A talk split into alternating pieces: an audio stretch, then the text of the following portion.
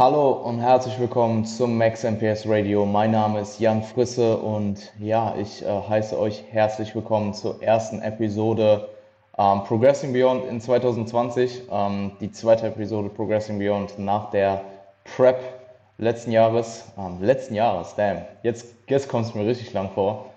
Ähm, und ja, hey, ähm, Toni, ich hoffe, du bist gut ins neue Jahr äh, gekommen und du hattest ja einen coolen Abend, hattet eine gute Zeit.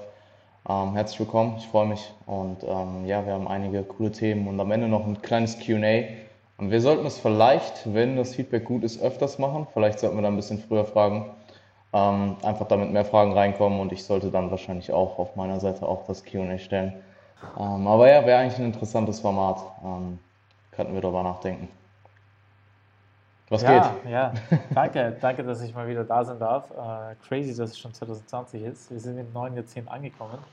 Ja, und ja, ich hatte auf jeden Fall einen gemütlichen Abend. Das war das erste Silvester, glaube ich, wo ich keinen, vielleicht habe ich schon mal nicht Alkohol getrunken. Also ich habe dieses Jahr nicht getrunken. Wir hatten einen gemütlichen Abend ähm, gespielt. Du bist alt. Bitte? Man wird alt.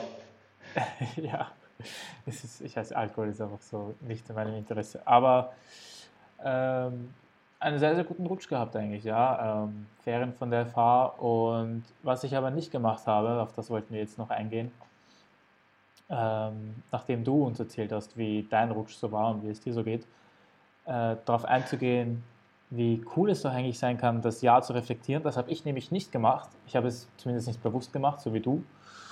Und ja, du kannst uns mal davon erzählen und äh, wie auch Silvester bei dir war. Um, ja, also Silvester war äh, interessant. Ähm, ich habe jetzt zwei Jahre in Folge nicht, also mich bewusst dagegen entschieden, auf der typischen Standard-Silvester-Party äh, unterzukommen. Ähm, letztes Jahr war es mit meiner Ex-Freundin in München, dieses Jahr war es mit meinem besten Freund in äh, Amsterdam. Und ich werde alt, also ich glaube mit 18, 19 wäre das Ganze schon äh, definitiv noch deutlich eskalativer gelaufen. Und ähm, wahrscheinlich auch, ich will nicht sagen lustiger, aber es wäre wahrscheinlich mehr passiert einfach. Ähm, wir haben, ich habe ich hab Alkohol getrunken, aber halt in Moderation. Ähm, und es war sicher ein sehr, sehr witziger Abend. So, wir waren auch, ich glaube, bis sechs, um 6 Uhr erst wieder im äh, Airbnb. Ähm, und das Airbnb war halt auch ein bisschen außerhalb. Also wir haben halt relativ spät erst gebucht und in Amsterdam war halt alles entweder weg oder ultra teuer. Und wir haben so 30, 35 Minuten ähm, mit dem Auto war halt weggewohnt von, vom Amsterdam äh, Central. Und das Uber hat um 4 Uhr morgens irgendwie 150 Euro gekostet oder so. Und ähm, ich habe halt dann noch so übertrieben, ich habe halt dann noch so in meinem angetrunkenen Modus die ganze Zeit auf meinen, äh, ähm, auf Luca eingeredet, dass je später es wird, desto günstiger wird. So, mir war das eigentlich gar nicht klar. So. Und dann wurde es aber wirklich günstiger und wir sind, glaube ich, für 70 Euro oder so nach Hause gefahren. Der Typ ist komplett geheizt, also das war komplett krank so. Also so ein typischer Klischee-Uber-Fahrer, der ist, also wir dachten wirklich, wir sterben. Auch die ganze Zeit telefoniert und so. Ähm, Aha. Aber ja, war auf jeden Fall eine lustige Nacht. Ähm, ich meine, das war das erste Mal praktisch, dass ich in diesem Jahr Alkohol getrunken habe. Also wenn du letztes Silvester nicht mitzählst, ich habe halt das ganze Jahr nicht gezählt, äh, ähm, das ganze Jahr nicht getrunken, meine ich. Und das erste Mal Alkohol konsumiert. Es ist witzig, aber ich hatte es halt so viel in meiner Jugend, dass ich es nicht ich brauche es halt einfach nicht mehr. Und wenn es halt mhm. dann Anlass gibt, so eine coole Situation, dann sage ich nicht nein, aber die gibt es halt eigentlich in der Regel selten. Also für mich mhm. wirklich ein Anlass, Alkohol zu trinken. Ähm, und ja, war witzig. Amsterdam ist halt crazy. Also, ja, brauche ich nicht ja. viel zu sagen. Wer noch nicht da war, muss auf jeden Fall mal abchecken. Ja, Amsterdam und, ist sehr cool. Ich war auch, als ich in Amsterdam war, hatten wir ähm, eher Frühling. Aber wir waren auch relativ weit weg. Das Coole war aber, dass man da mit dem Fahrrad äh, fahren konnte. Und so mhm. hat der mhm. Tag immer damit gestartet, dass du so eine 20 Minuten Tour mit dem Rad ja. durch, die, durch die Außenbereiche von Amsterdam hattest. Und da ist es auch sehr, sehr schön. Absolut. Ähm, ja, wir sind halt mit Öffentlichen hingefahren, aber das war halt in der mhm. Nacht der übelste Struggle. Ja, ja. Mhm. Und ähm, ja, es war ganz witzig, weil ich habe am Morgen noch Beine trainiert. Und am Abend danach, also wir sind dann am Abend halt zurückgefahren oder am späten Nachmittag und ich war so um halb neun zu Hause, habe ich noch Oberkörper trainiert. Ähm, und ja, ich muss sagen, was mich gerettet hat, war auf jeden Fall das Essen. Wir haben abnormal viel gegessen. Also ich habe halt einfach wieder so wie Weihnachten quasi halt meine Kalorien offen gelassen und dann halt einfach das, was, was ging, ging halt. Und es war schon ziemlich viel. Also ich glaube, der Tag, der erste Tag in Amsterdam selbst waren easy 5K. Und danach den Tag bestimmt auch nochmal 4K oder so. Mhm. Also heute auch ein bisschen run heute, heute ein bisschen runtergefahren. Aber halt Es ist dort aber auch relativ easy, Kalorien da reinzubekommen. Ich Ja, ich meine, ganz ehrlich, in der Nacht, so, wir waren halt um 4 Uhr noch was essen. So, wir haben halt Ja. einen Döner gegessen und dann habe ich mir der, am Kiosk halt irgendwie eine Tafel Schokolade geholt. So. So was anderes kriegst du da halt nicht in die USA. Ja. Und wir waren halt davor schon äh, crazy essen, um, um, also vor Neujahr um 10 oder so. Und ja, das hat sich halt einfach angestaut. Am nächsten Tag auch ordentlich gefrühstückt, da einkaufen gegangen. Ähm, aber ja, also no regrets, es war halt mit Intention, das war eh gewollt. Und ähm, Ja, cool. ja, bin jetzt aber auch froh, dass ich nach Weihnachten, weil eigentlich hatte sich mein Gewicht wieder normalisiert nach Weihnachten. Also wirklich so genau in dem Ranges, wo ich es haben wollte.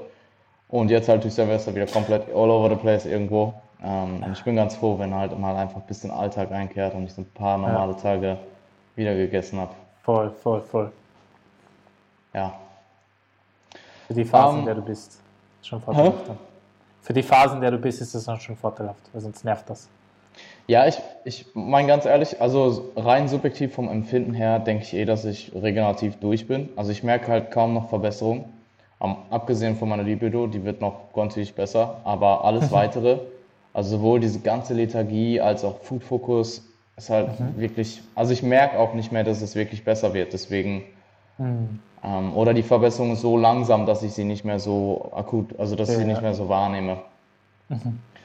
Ähm, Fühle mich ziemlich gut, bin jetzt eigentlich 7 Kilo über Stage Weight, jetzt heute Morgen irgendwie 9 Kilo oder 9,5 oder so. Aber ich weiß halt eh, dass es float ist und wieder weggeht. War halt nach Weihnachten genauso. Voll. Ja, voll. Cool. Ähm, du hast gesagt, ich soll kurz über Reflexion sprechen. Und ähm, ja, also ich mache das halt eh auf täglicher Basis. Also ich glaube, dass viele, viele wissen das auch, dass ich halt auf täglicher Basis meinen Tag reflektiere und äh, mir überlege, was halt gut gelaufen ist, was ich geschafft habe, was ich hätte besser machen sollen, was Fehler waren, aus denen ich lernen kann. Und ähm, ich probiere das Ganze eben auch auf wöchentlicher und monatlicher Basis zu machen und eben auch auf jährlicher Basis. Und was ich gemerkt habe, dass diese äh, langfristigeren Zeiträume, also Wochen, Monate, Jahre, ähm, dass man dort, dass ich dort halt wirklich jedes Mal, wenn ich das mache, enormen Benefit davon ziehe, einfach weil ich merke, hey, vielleicht war in dieser einen Woche mal ein, zwei Tage dabei, die nicht so gut waren oder die rein subjektiv am Ende des Tages sich nicht so produktiv angefühlt haben, aber dann über die gesamte Woche ist halt doch super viel passiert und dann sitze ich halt da am Anfang der Woche, Montagmorgen, reflektiere meine vor, vorherige Woche und denke mir so, ah, es war echt eine geile Woche eigentlich, echt ziemlich produktiv. Let's crush this week, so. Und ähm, das auf Jahresbasis habe ich heute quasi so ein bisschen in meinem Instagram-Post gemacht. Aber ich habe mich auch ein bisschen braggy gefühlt, ehrlich gesagt. Ähm, aber dann am Ende noch, also einfach, weil ich prahle nicht so gerne damit, was ich alles geschafft habe.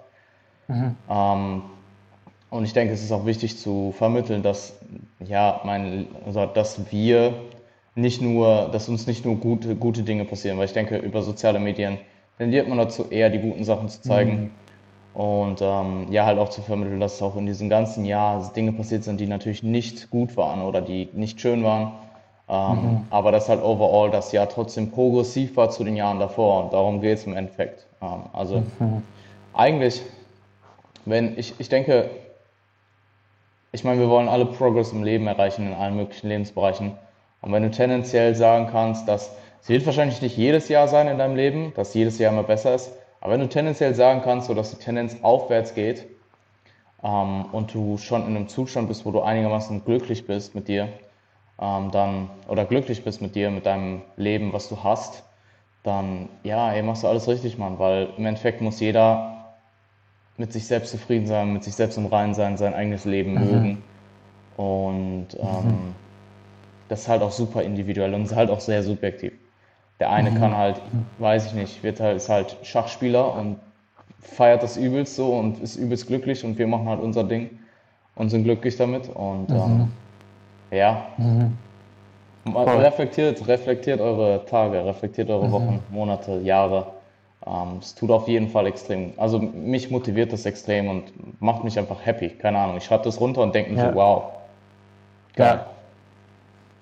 Ja, ist ein sehr guter Tipp. Ich habe ich hab das nur eine Zeit lang gemacht. Ähm, dann habe ich, weiß nicht, ob ich zu faul war oder es einfach mir nicht so gefallen hat, das ähm, kurzfristig, aber ist schon ein, ein sehr guter Punkt, den du da angesprochen hast, weil bei mir ist es auch so, dass ich, das liegt wahrscheinlich auch noch in unserem Alter, ähm, jedes Jahr definitiv progressiv war und hättest du mich vor vier Jahren gefragt, war ich schon relativ cool mit den Sachen, die so passiert sind und jetzt nochmal vier Jahre später ist es nochmal eigentlich ein ganz anderes Leben, das ich habe. Ja, absolut. Äh, und äh, was mir aber irgendwie auch gerade auffällt, und das hast du angesprochen, es ist gar nicht nur so diese, diese Punkte, die man nennen kann, also ich weiß nicht, jetzt meine Arbeit oder mein Studium, sondern auch vielmehr so, wie du gesagt hast, wie ich mich subjektiv damit fühle. Also ich bin im Großen und Ganzen, habe ich das Gefühl, dass ich auch jedes Jahr immer zufriedener damit werde oder ja, immer zufriedener damit werde, wie ich selbst auch bin und wie selbst ich Dinge mache. Ja, Ähm,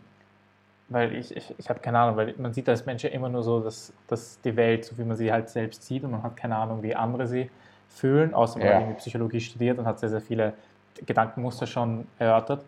Aber sonst bin ich halt immer jemand gewesen, der selbstkritisch war. Ich war immer so, ah nein, das muss ich besser machen und das ist nicht gut und das und das und das. Und das ist immer weniger geworden, denke ich. Ähm, was natürlich daraus kommt, dass ich halt eben Persönlichkeitsentwicklung betrieben habe, betreibe und immer betreiben werde. Und da hast du schon recht. Also wenn man darauf zurückschaut, ich, ich, ich mache einfach gewisse Dinge nicht mehr, die ich früher vielleicht nicht ganz optimal oder falsch gemacht habe. Und neben natürlich den ganzen Sachen, die man erreicht hat, also keine Ahnung, in meinem Coaching-Business und in der FH und so. Ähm, also wäre es vielleicht eine Idee, das für mich oder für alle anderen, das nicht unbedingt jeden Tag zu machen, aber wie du gesagt hast, auch vielleicht wöchentlich, einmal die Woche zumindest oder einmal im Monat zumindest. Ähm, kann schon sehr anspornend sein, kann ich mir gut vorstellen. Ja?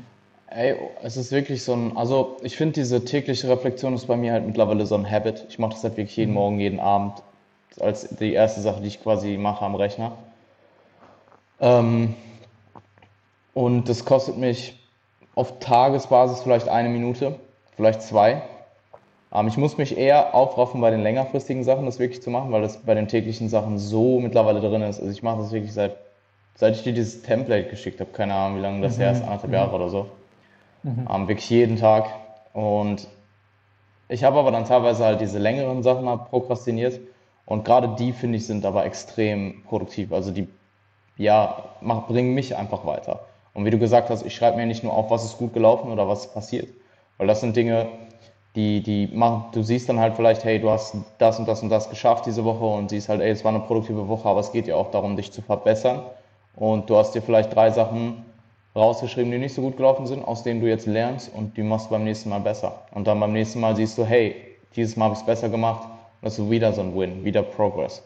Und was du gesagt hast mit dem tendenziell, dass man sich wohler fühlt oder einfach sich besser em- empfindet, ich glaube, es liegt am Alter. Also man, ich, ich glaube, je länger du etwas machst und je professioneller du in etwas wirst, je mehr Erfahrung du sammelst, desto selbstsicherer wirst du einfach. Und ich habe einfach das Gefühl, dass je älter ich werde, desto weniger Fucks gebe ich.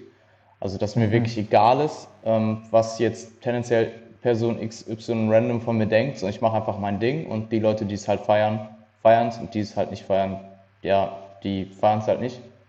Ähm und ja, halt einfach, ich weiß nicht, ähm, das, ich habe das halt bei mir gemerkt durch die Prep, dass ich halt u- 500% selbstsicher bin, was Bodybuilding an sich angeht. So. Also das ist halt eh klar, weil ich jetzt selber die Erfahrung gemacht habe, aber ähm, das ist crazy. Also ich spreche ganz anders drüber, ich repräsentiere ich repräsentiere das ganz anders. Und das war halt genau das Ding mit dem Online-Coaching. Als ich angefangen habe, zu, ähm, oder als ich mir überlegt habe, Online-Coach zu werden, als ich quasi noch auf dem Pfad dahin war, mir Wissen anzulesen, vielleicht ein, zwei Leute for free gecoacht habe, wenn mich da jemand gefragt hat, was machst du? Und ich habe gesagt, hey, Online-Coaching, da war das halt so ein, so ein nicht sicheres, so, äh, ja, ich mache so Online-Coaching und dann halt irgendwie so drumherum geredet, halt musst, musst du erstmal erklären. Und jetzt kannst du halt sagen, jetzt sage ich das halt mit Stolz, weil ich habe halt auch die Resultate vorzuweisen, weißt du? Und das ist halt mega cool. Das ist super. Das ist super, ja. Es ist im Endeffekt genau das gleiche, wie wenn mich jemand fragt, hey, was machst du für einen Sport? Und ich sage jetzt Bodybuilding. Und ich habe halt Bühnenbilder, so. Mhm. Ja, Voll. ja. Ähm, also ja, ich, ich denke, dass ähm, Selbstsicherheit und ähm, Selbstvertrauen auch, oder ne, do- doch Selbstvertrauen, Mhm. kommt viel mit Erfahrung. Mhm. Ja, Ja, definitiv. Und irgendwie weiß man auch immer mehr, nicht immer nur, was man will, sondern auch, was man nicht will. ja, absolut. Und diese Sachen dann kombiniert, also diese zwei Aspekte dann kombiniert, das kommt mit dem Alter, muss ich dann, ja. Ja, ähm, absolut. Ja, ich äh, hoffe, dass wir den einen oder anderen vielleicht dazu motivieren konnten, äh, das mal zu überdenken. Also ich habe es mir auf jeden Fall äh, überlegt, dass ich da vielleicht was für mich finde. It. Ähm, dieser, dieser, dieses Buch, das ich mal hatte, dieser Paper Coach jeden Tag, das war mir dann irgendwie, ich weiß nicht, war es halt nicht irgendwie mein Ding. Aber es gibt natürlich andere Systeme. Ja, ich habe halt, ich habe halt mittlerweile alles eigentlich durch, also jegliches äh, Daily Journal, etc. Und mir hat halt auch keine dieser, also es gab ein paar gute Versionen, aber mir hat keins davon halt langfristig getaugt. Und ich habe mittlerweile in meinen Notizen einfach ein Template für die ganze Woche, für die ganze Woche, das ich dann einfach ausfülle und auch für die Wochenreflexion. Das kopiere ich mir dann einfach immer rüber für die neue Woche. Es geht super easy. Klar, ich schreibe es nicht runter, aber ich schreibe, ich tippe es halt und sehe es vor mir, wie ich es eintippe. Also es ist tendenziell sehr ähnlich. Ähm, und ja, feiere ich extrem. Und ich meine, hey, so, das ist halt auch cool, weil ich habe halt mittlerweile einfach dann, also ich habe ja meine Noti- Notizen gerade auch wegen dem Podcast auch, aber es sind halt dann auch einfach mittlerweile so ein gutes Jahr an Wochen, wo die ich quasi jedes Mal durchgucken kann. Also es ist schon cool. Es ist generell dieses ganze digitale Zeitalter und die viele Dokumentation, alles was wir machen, die ganzen Fotos etc., das ist komplett crazy.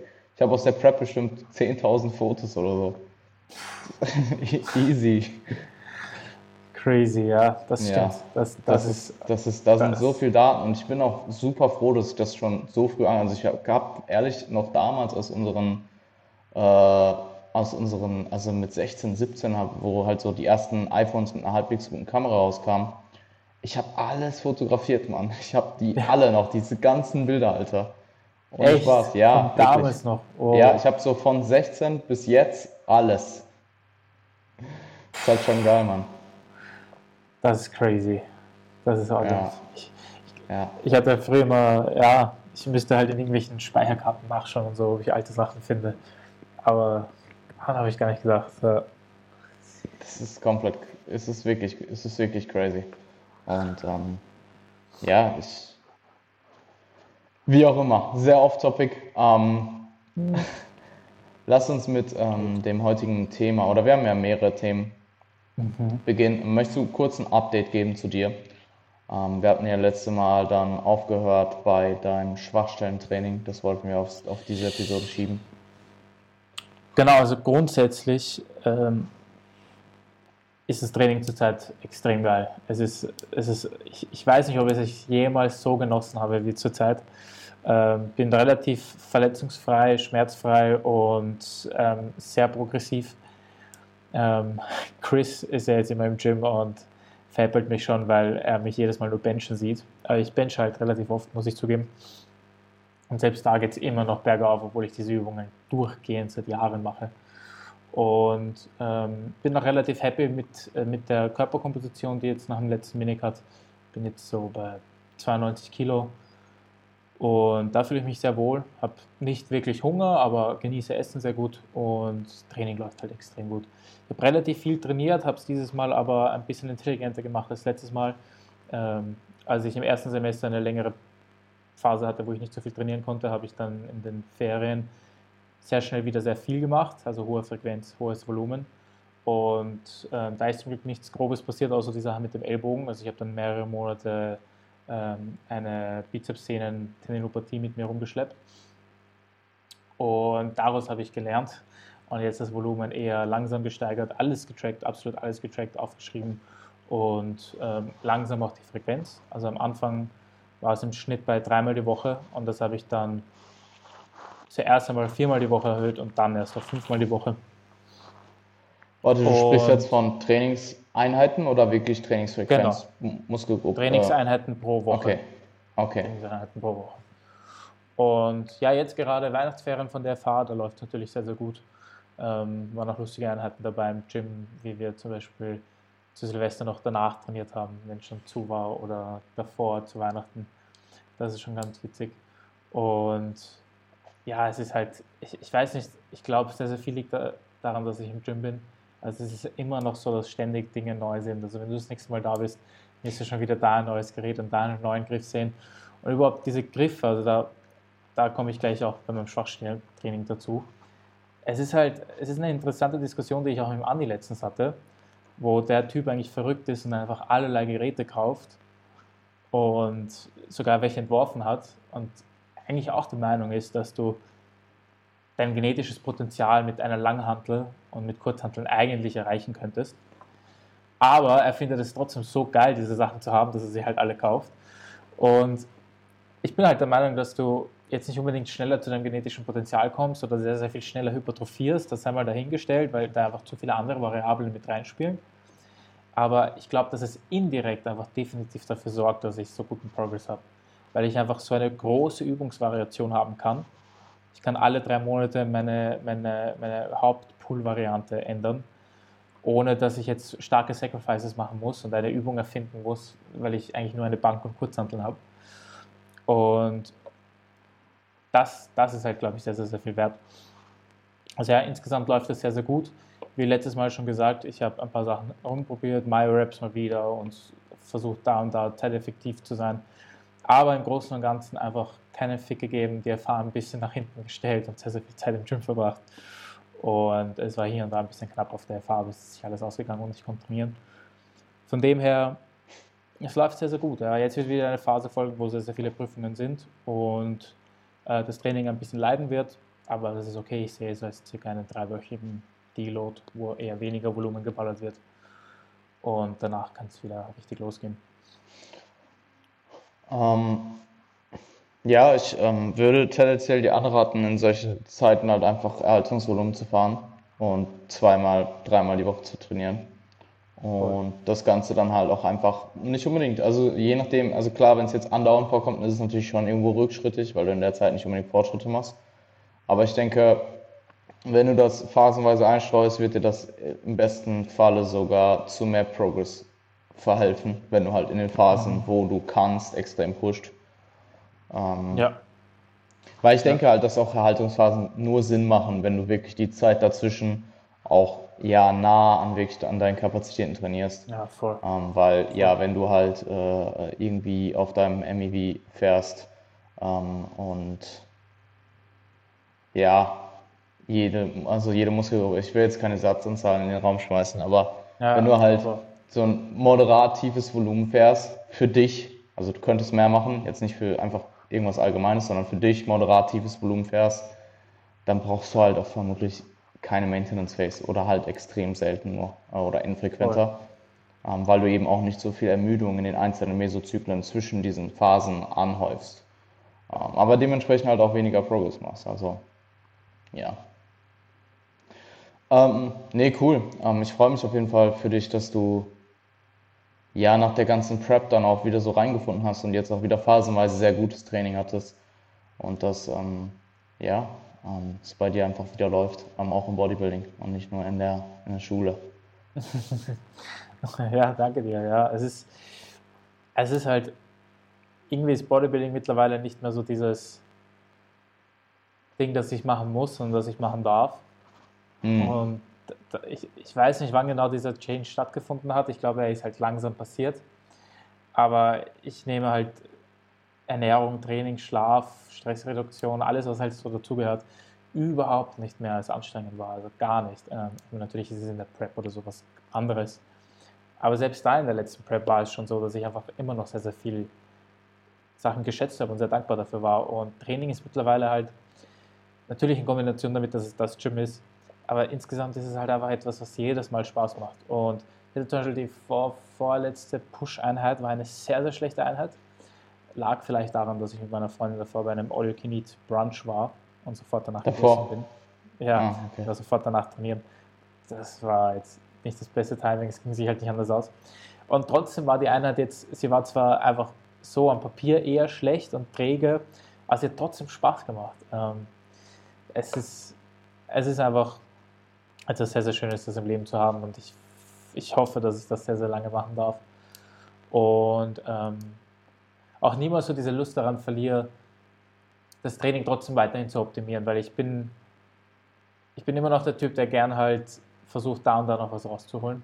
Ähm, vielleicht trägt das aber auch für mich dazu bei, dass es mir so viel Spaß macht, weil ähm, es kann durchaus sein, dass wenn du jetzt schon ein paar Jahre trainierst und dann sagst, ja, ich mache das eh schon die ganze Zeit so und irgendwie macht das einfach keinen Bock mehr.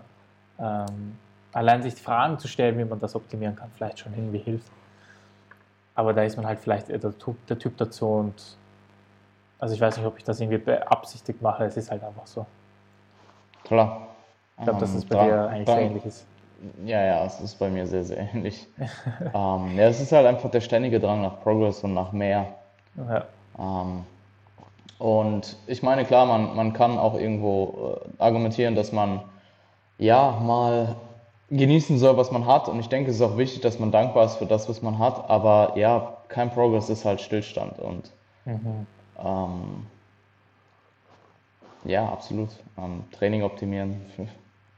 Ich brauche für mein eigenes Programming immer noch fünfmal, ja nicht fünfmal, aber so dreimal so lange wie, wie für das für Klienten, weil ich alles immer zehnmal überdenke. Ja. Und also ich bin wirklich, ich, ich, ähm, meinem Empfinden nach mache ich wirklich gutes Programming für mich selber. Aber es ist halt wirklich, ich sitze davor und zergrübel es halt.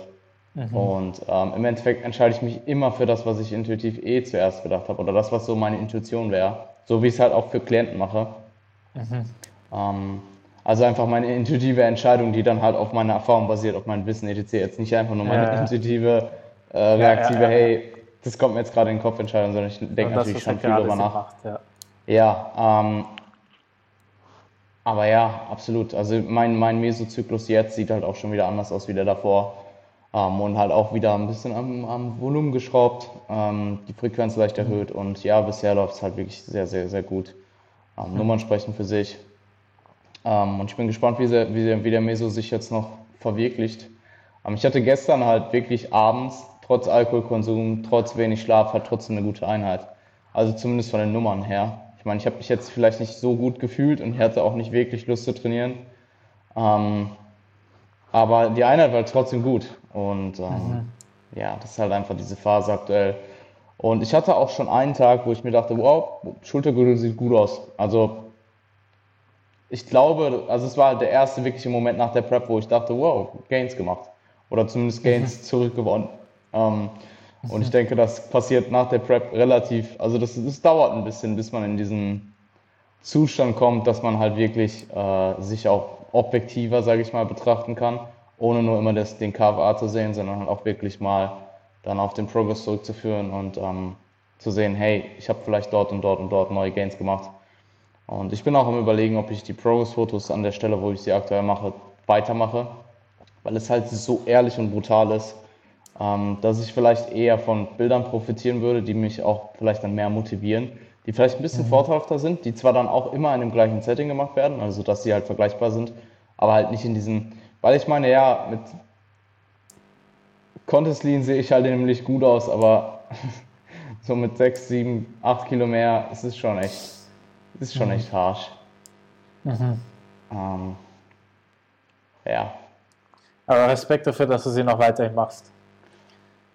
Ja, ich, ich habe, also ich meine, meine Posing-Frequenz morgens ist deutlich geringer. Also ich habe sie jetzt, ich habe irgendwann aufgehört, täglich zu posen und mache mach jetzt aktuell meine, meine Progress-Bilder an einem der drei Tage, also entweder Samstag, Sonntag oder Montag, je nachdem, ob ich am Vortag außerhalb essen, auswärts essen war. Also ich halte mir die Tage frei, weil wenn ich am Vortag auswärts essen mache, dann machen halt Bilder keinen Sinn. So, ich sehe halt einfach puffy aus.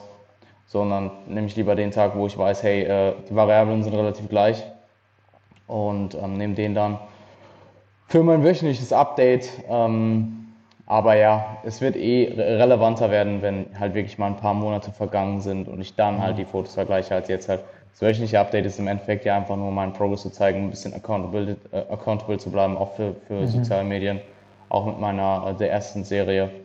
Und die mir übrigens echt viel Spaß macht. Also das ist auch so eine Reflexion quasi für mich einfach über die Woche. Und das hilft mir auch zum Beispiel bei meinem Selbstcoaching-Prozess. Ähm, Und macht halt einfach Voll. Spaß, das Ganze zu dokumentieren. Und kommt auch, denke ich, bisher sehr, sehr gut an. Also ähm, ist, glaube ich, ein Format, was Leute echt gerne schauen. Und tue ich ja selber zum Beispiel bei AJ eben auch. Ja, voll. Stimmt. Das ist, das ist super cool. Überhaupt, wenn man gerade in der Prep ist, schaut man sowas so gern. Das ist, Ja, er macht es ja nicht mehr in der Prep. Also ich bin ja jetzt auch nicht mehr in der Prep. ja, ja, ja. Nein, ich meine, für mich war das immer also in der Prep, weil du halt noch mehr in diesem Bodybuilding-Film bist Hm. und dann dir noch lieber auch andere Diäten anschaust. Ja. Aber natürlich auch Ja. im Aufbau. Ja, in der Prep war es für mich immer, in der Prep musste ich immer Leute gucken, die auch am Preppen waren. ja. Also Wen da hast du da so- geschaut? Das war Osborne, oder? Ich habe relativ lange Ausbau geschaut. Irgendwann muss ich sagen, habe ich, also, ja, ich will ja jetzt nicht schlecht über Leute, ich habe ihn halt irgendwann aufgehört zu gucken. Ähm, ja. irgendwann, weiß ich nicht. Ich fand ihn halt unterhaltsam am Anfang, aber so nach ja. Ein, zwei Monaten oder so, lass es drei vielleicht gewesen sein, dachte ich so, fuck. Also ich habe wirklich, wen ich immer noch gucke, wen ich echt gerne gucke, ist äh, Thomas May. Ähm, Team Cycle, der ist nicht mal Neddy, ähm, aber Ja. extrem gute Vlogs einfach und er hat halt in der Zeit auch gepreppt. Mhm. Ähm, ich habe die ganzen alten AJ-Vlogs geguckt. Ähm, ähm, Andrew Chappelle. Mhm.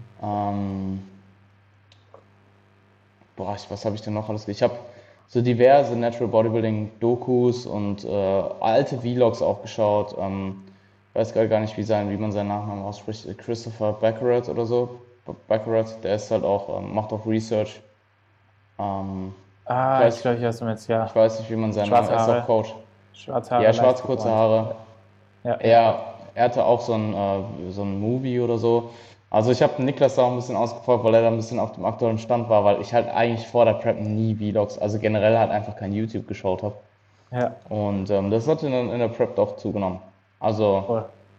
ich weiß gar nicht, was ich vorher gemacht habe. Was habe ich denn vorher gemacht, wenn ich meine Mahlzeiten gegessen habe? Serien. Du hast viele Serien geschaut. Ja, aber nicht tagsüber, Alter. Ich habe aber kein YouTube geschaut. Oder zumindest keine Vlogs, so immer halt dann irgendwas Informatives. Du hast gearbeitet, du hast Mass gelesen.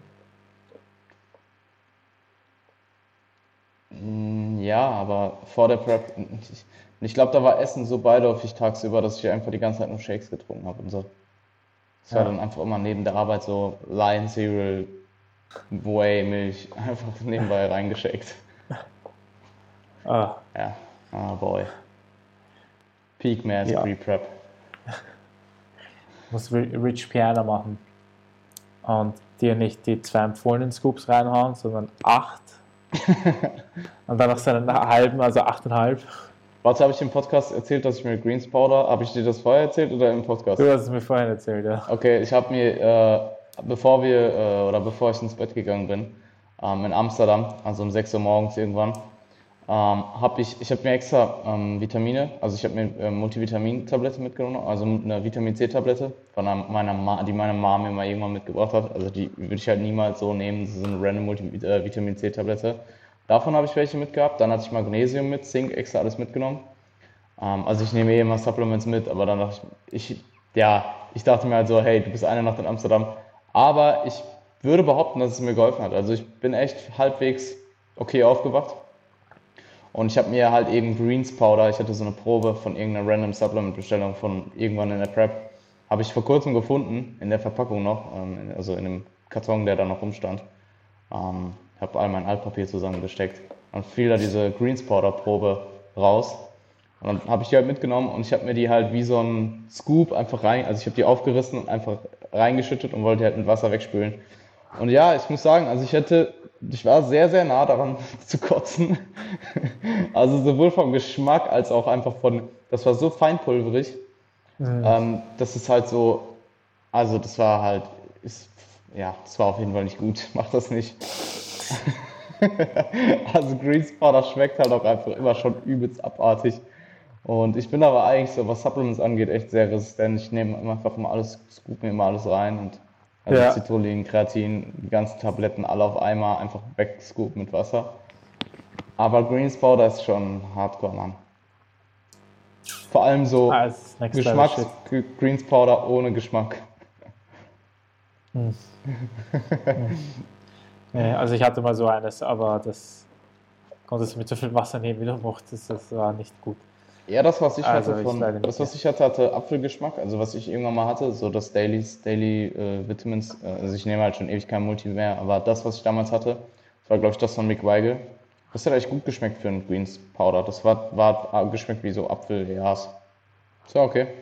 Ja, aber Mick Weigel macht auch immer sehr gute Geschmäcker. Also dem schafft, Ja. der schafft das ganz gut, dass die Sub-Geschmäcker runter, die, die runterzufahren und dass es relativ, relativ okay schmeckt. Absolut. Ja, Ich glaube, bei einem und so. Greens Powder, wenn es relativ okay schmeckt, hast du schon echt guten Deal gemacht. Ja, voll. Das, die Aussage kann man untersch unterschreiben. Cool, Mann. Ähm, irgendwas zu dir noch? Irgendwas an Updates? Ja, voll. Ähm, ich habe letztes Mal geteasert, was das Schwachstellentraining angeht. Genau. Und jeder, der meine Physik schon mal gesehen hat, erkennt diese, diese unglaubliche Schwachstelle und zwar, dass mein, mein, mein, mein, mein Körper ganz okay ist und dann, sobald ich mich umdrehe, du einfach siehst, dass da einfach kein Latt ist. Also er ist einfach nicht vorhanden. Und daran arbeite ich und ich, das wird ein lebenslanges Projekt. Ich habe nämlich einen relativ langen Oberkörper. Und was natürlich mit, mit solchen Sachen folgt, ist, ähm, dass du bei zum Beispiel jemand, der kurze Arme hat und dann verhältnismäßig gut Fleisch drauf hat, natürlich sehr dicke Arme hat. Jemand, der einen langen Oberkörper hat, braucht natürlich auch relativ viel Fleisch auf dem Blatt, damit das insgesamt auch nach einem Vape aussieht, nach einem Tape aussieht. Und mein Latt ist halt leider nicht vorhanden und ich habe aber durch das Anatomielernen und auch durch, ich glaube, ich habe generell durch das Anatomielernen ist bei mir wieder so ein, ist ein Habit reingekommen, sehr, sehr viel äh, Übungen mir anzuschauen, zu überlegen, generell wie, ein, wie Muskelfasern kontrahieren und solche Sachen. Ich glaube, Coach Kassem war auf jeden Fall der von äh, na, N1, N1 Education and Training. Ja. Äh, der war da auf jeden Fall ausschlaggebend, dass ich ein paar Sachen bei meinem Lat-Training verändert habe. Und zwar, jetzt kommen die goldenen Tipps. Trommelwirbel, Trommelwirbel. Also, was auf jeden Fall ein Gamechanger für mich war, war in allen vertikalen Zugübungen deutlich vertikaler zu, zu arbeiten. Das heißt, beim Blattzug versuche ich wirklich äh, Bauch anzuspannen und vorne zu bleiben und mich möglichst wenig nach hinten zu lehnen oder fast gar nicht. Ähm, das habe ich in der Vergangenheit, ich glaube, ich war mir immer dessen bewusst, ich habe es aber einfach nicht so richtig gemacht. Ähm, das heißt, wenn ich jetzt zum Beispiel einen Latzug mache, setze ich mich weiter nach hinten, bin aufrecht und ziehe, anstatt dass ich nur nach hinten ziehe, auch wirklich mit einem Ellbogenbogen, also mit einem Bogen im Ellbogen nach vorne und dann erst nach unten ins Becken rein. Dadurch hat man dann auch weniger Range of Motion. Also wenn man das richtig macht, kommt man auch gar nicht mehr so weit runter, weil du zwar Depression schaffst im Schulterblatt, aber du kannst nicht mehr so richtig rechtfertigen. Ähm, und was auch äh, zusammen das Problem bei mir war, ich habe meinen Latt auch nie so richtig gespürt. Also ich hatte so dieses typische Problem, dass ich nach drei Jahren oder so erst so richtig meinen Latt anspannen konnte, glaube ich. Oder halt einfach relativ spät. Ich weiß nicht, ob es jetzt wirklich drei Jahre waren. Und ich habe in dem Training zwar immer auf Pump gehabt, aber für mich war es auch generell so, dass ich immer meinen Bizeps und oberen Rücken genauso auf Pump hatte. Und seitdem ich diese Dinge mache, ist es sehr, sehr, sehr viel besser geworden. Ähm, ich habe auch links eine, ein bisschen, ich will jetzt nichts Falsches sagen, aber meine Schulter ist links nicht so wie rechts, sagen wir so. Und dadurch fällt es mir links auch sehr, sehr, sehr, sehr viel schwieriger. Also ich habe auch weniger Außen, also die Zuseher merken hier, die Außenrotation ist deutlich besser. Und links fällt es mir schwieriger. Und mir ist auch schon aufgefallen, dass mein linker Latt, das ist mir in der zweiten Prep aufgefallen, dass der linke Latt nicht ganz ausgeprägt ist wie der rechte Hm. und ich ihn auch einfach weniger ansteuern kann. Hm. Und das heißt, die Sache wäre, dass ich vor allem in den vertikalen Zügen jetzt vertikaler bin. Die zweite Sache ist bei meinen Chin-Ups, ähm, lege ich meine Beine leicht nach vorne. Das heißt, ich mache eigentlich einen isometrischen Ab Race, einen Leg Race, während ich Chin-Ups mache. Weil ich einfach durch meinen langen Oberkörper und den Körperschwerpunkt sehr stark dazu tendiere, bei einem Chin-Up sehr weit nach hinten zu lehnen. Überhaupt, wenn ich es mit Zusatzgewicht mache, passiert mir das. Und dadurch, dass ich jetzt die Beine eher weiter vorne habe, ändert sich der Körperschwerpunkt, die, der ba die Bauchmuskulatur ist automatisch mehr angespannt und ich lande sehr, sehr vertikal, auch in der obersten Position im Umkehrpunkt. Das ist auch relativ geil. Ähm, man schafft nicht unbedingt viel weniger Reps, man merkt aber deutlich, dass es viel mehr auf den Latt geht. Ähm, und auch da wieder das Spiel, dass ich versuche, einen Bogen zu ziehen. Chin-Ups Chin ähm, machst du im Untergriff oder im neutralen Griff? Äh, Im neutralen Griff. Okay. Pull-Ups sind, also ich verwende die, die englischen Begriffe nicht, aber Pull-Ups sind ja meistens breit. Pull-Ups, soweit ich weiß, sind halt im Obergriff und Chin-Ups ist halt neutral oder im Untergriff. Genau, genau, ja. Und ein weiterer Gamechanger ist dem Gym zu verdanken, und zwar als wir die Einführung der Panata Row und der Galaxy Row hatten. Also überhaupt letztere, sagen auch sehr, sehr viele Leute im Gym, ist einmalig. Du kennst sie, die, dieses rote Rudergerät hinten rechts in der Ecke? Klar. Ja, das, ich, ich, ich, es gibt kein Gerät oder keine Übung, wo ich den Lat so gut ansteuern kann mit viel Gewicht. Weil das war halt auch immer ein Problem für mich.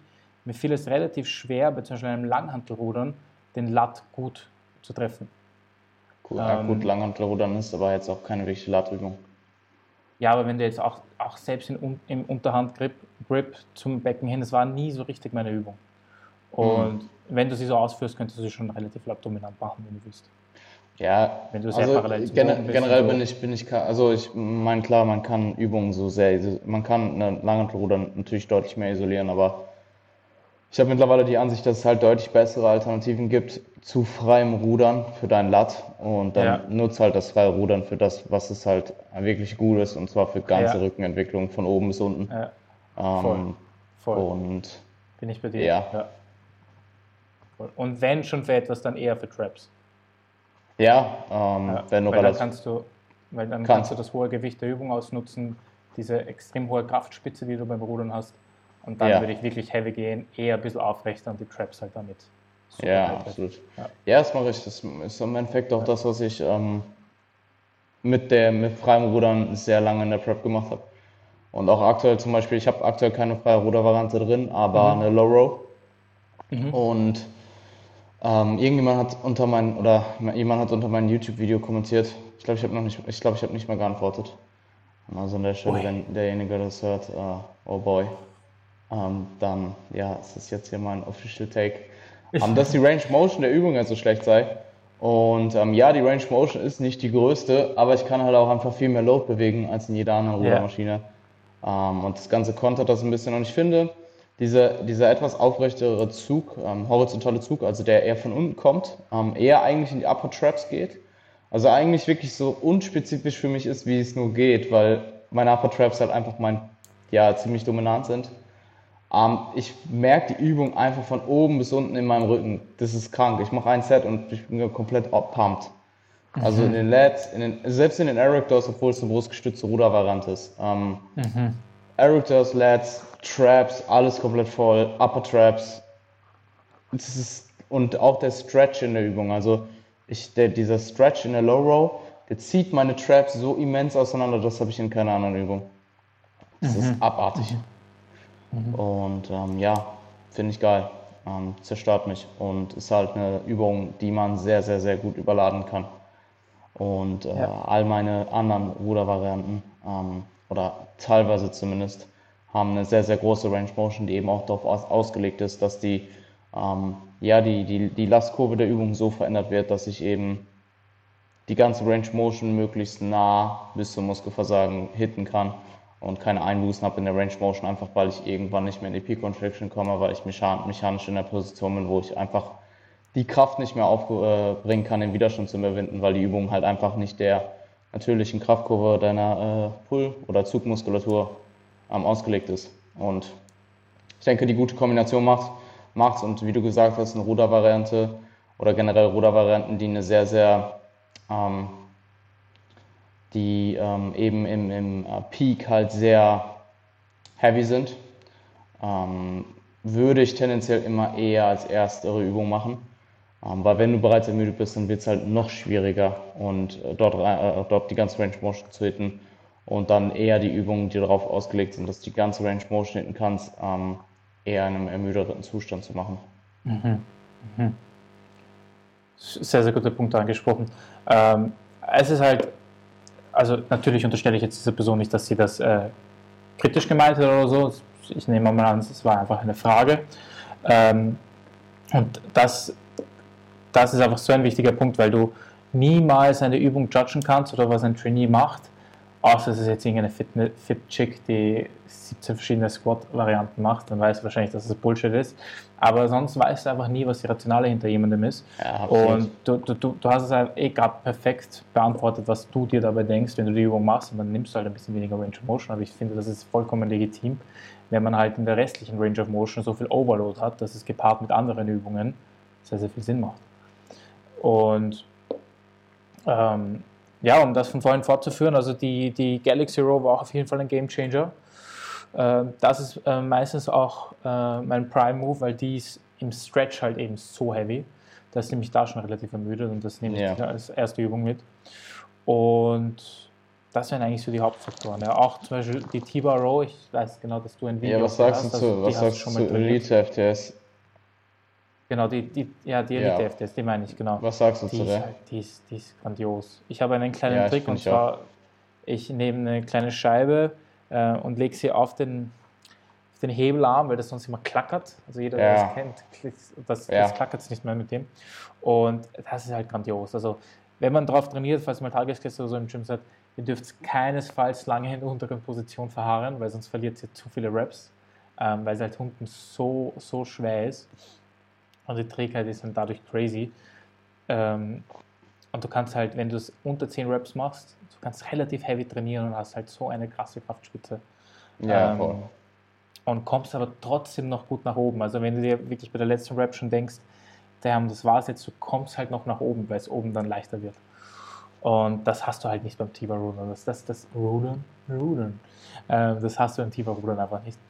Und das ist dann zum Beispiel auch so eine Übung, die ich nicht als erste Übung mache, weil sie, wenn du sie zu heavy machst, also wenn ich sie am Anfang des Trainings machen würde, dann würde ich sie deutlich mit, mit gut was im Tank machen.